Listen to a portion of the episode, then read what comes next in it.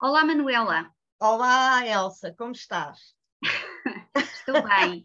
Olha, diz-me uma coisa: o nosso trabalho é sobre o levantamento do património artístico uh, dos nossos agrupamentos. Uh, relativamente ao teu agrupamento, uh, e onde estive eu também quatro anos a dar aulas, o que é que tens a dizer em breves palavras? O que é que destacas? Olha, destaco na Dona Luísa de Guzmão os dois painéis uh, de, de, murais, o mural de entrada do, do pintor Portela Filho, destaco o mural do Querubim Lapa na fachada nascente do edifício da Dona Luísa de Guzmão e que está neste momento a ser recuperado pela oficina do Castelo. Na, na Nuno Gonçalves, destaco os diversos painéis feitos pelos alunos nos primeiros anos em que a Nuno Gonçalves funcionou. Destaco também um baixo relevo uh, com, a Nuno Gonçalves, que está na entrada uh, do edifício, o busto de Nuno Gonçalves e uh, também existem ainda outros apontamentos interessantes. Na Sampaio Garrido, uh, destaco uh, a estrutura do edifício, que é da primeira fase do plano centenário, e, e é um edifício com umas características muito específicas, no o chamado estilo português, ou, ou também apelidado de português suave, porque os arquitetos mais modernistas detestavam uh, aquele, aquele estilo. Depois, na, na, na Sampaio Garrido já falei. Uh, Vitor Paula. Na Vitor Paula, os painéis, os painéis uh, que tem do Vitor Paula, os, uh, os azulejos do Sá Nogueira. É uma escola com uma estrutura muito interessante em termos de iluminação e de arejamento. Eles pensaram, e, no, e também tem a ver com o posicionamento solar de, da escola, eles pensaram uh, num arejamento e numa iluminação da escola de forma a não uh, haver necessidade de ar-condicionado, logo a escola uh, é arejada através de umas janelas específicas para, para, para isso. Uh, também quero destacar o facto desta escola ter tido um, um, um mural do Júlio Pomar, que foi destruído, não se sabe bem quando, mas que nós conseguimos integrar no nosso trabalho e que acho que deve ficar para a memória da escola. Uh, depois há outras duas escolas. A número um, uh, que é a escola mais antiga do Lisboa, a número um de Lisboa, ainda do século XIX, que também é interessante. E depois a Natália Correia, que uh, não consegui apurar até ao momento qual a data em que foi criada. É a escola número 69, mas não se sabe ao certo em que ano foi criada. Isso é um assunto que eu ainda estou uh, a pesquisar. Basicamente é o que eu posso dizer neste momento. Claro que muitas coisas há ainda a dizer, mas uh, é assim em termos gerais. E agora tu. Uh, olha, primeira coisa, quero dizer-te que o que acho também interessante no nosso trabalho é o facto de, um, ehm, se este projeto uh, se concretizasse, uh, era interessante convidar alguns especialistas ou uh, outros convidados que tivessem memórias da escola.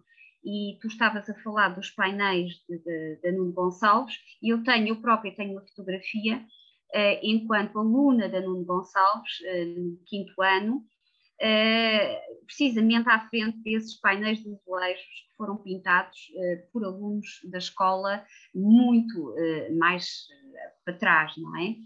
E, e, isso também é muito interessante, essas memórias.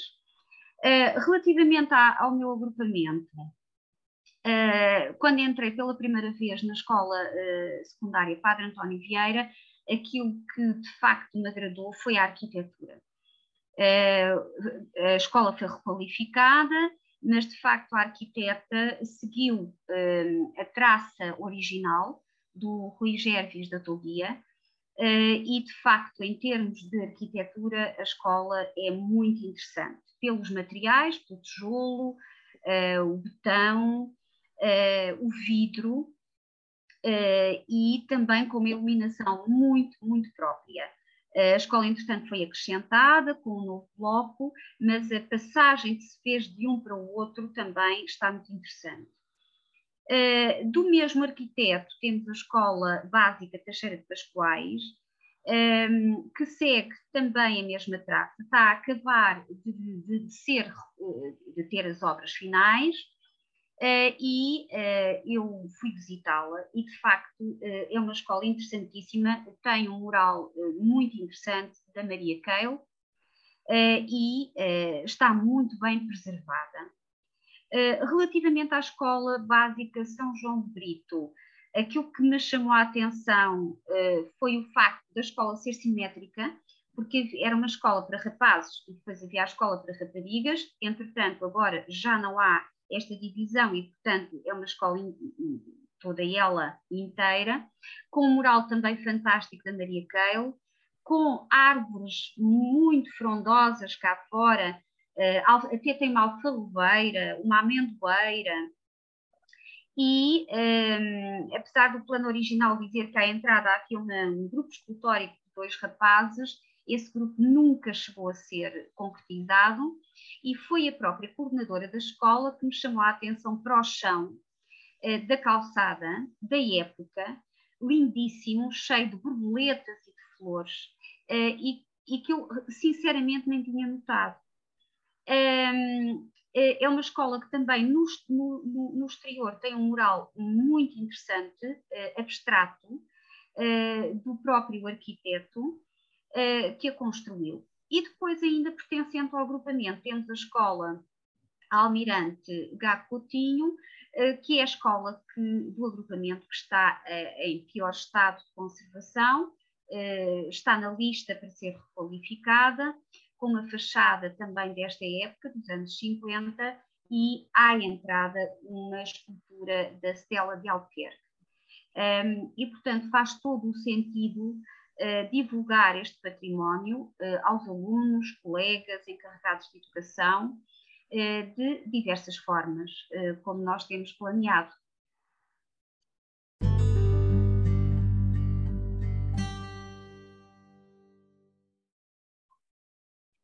Queres mais? Terminaste, terminaste. Sim, sim, sim. Eu, por acaso, no teu agrupamento, que também andei a, a ver, já agora também... tínhamos esquecido que gostava que tu falasses um bocadinho da, da estrela. A estrela, a estrela da liberdade. A estrela Exatamente. da liberdade uh, foi a pintora que pintou o painel que durante anos esteve na entrada do, da Padre António Vieira. Uh, era uma pintora portuguesa, uh, Débora, alentejana, uh, que fez belas artes com média 19 valores, foi uma mulher com um percurso internacional, esteve na Bienal de São Paulo, foi a primeira mulher portuguesa a estar na Bienal de Veneza, ganhou um prémio na Bienal de São Paulo e participou em muitos outros uh, projetos uh, internacionais. Tem uma obra muito interessante no Banco Nacional Ultramarino, em Moçambique, onde fez, onde construiu umas escadas a Hollywood, pintando todo o percurso das escadas. Por isso, esse painel que se perdeu, perdeu-se quando foi as obras da Parque Escolar, e que eu tenho muita pena de, da escola o ter deixado uh, perder. É um painel muito interessante, uh, algo esotérico, e diz respeito, uh, é alusiva à vida do Padre António Vieira. Uh, o, uma das explicações que apontam para se ter perdido foi a, a dificuldade em compreenderem a obra, que uh, supostamente estaria deteriorada. Uh, não sei qual foram os fundamentos que estiveram na base de, de, pronto, do desaparecimento desse painel, que tinha 16 metros de comprimento por 3 de altura. Era uma obra bastante interessante e acho que dignificava bastante a escola.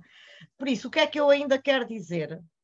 Aqui estamos, eh, nós analisamos dois agrupamentos que foram feitos numa época em que o, o Estado convidava arquitetos de renome e vários artistas plásticos a participarem no enriquecimento destas obras.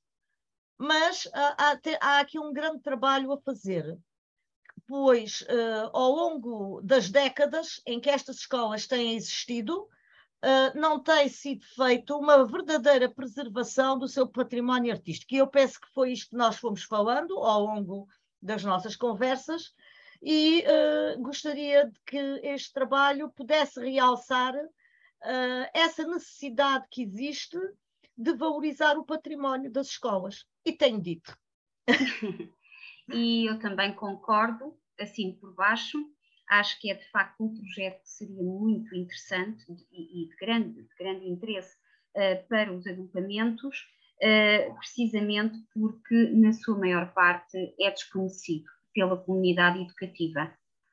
Sim, sim, sim, as pessoas desconhecem quem são os autores das obras, não, não sabem da importância que elas podem ter e da valorização que uh, podem trazer aos, às escolas.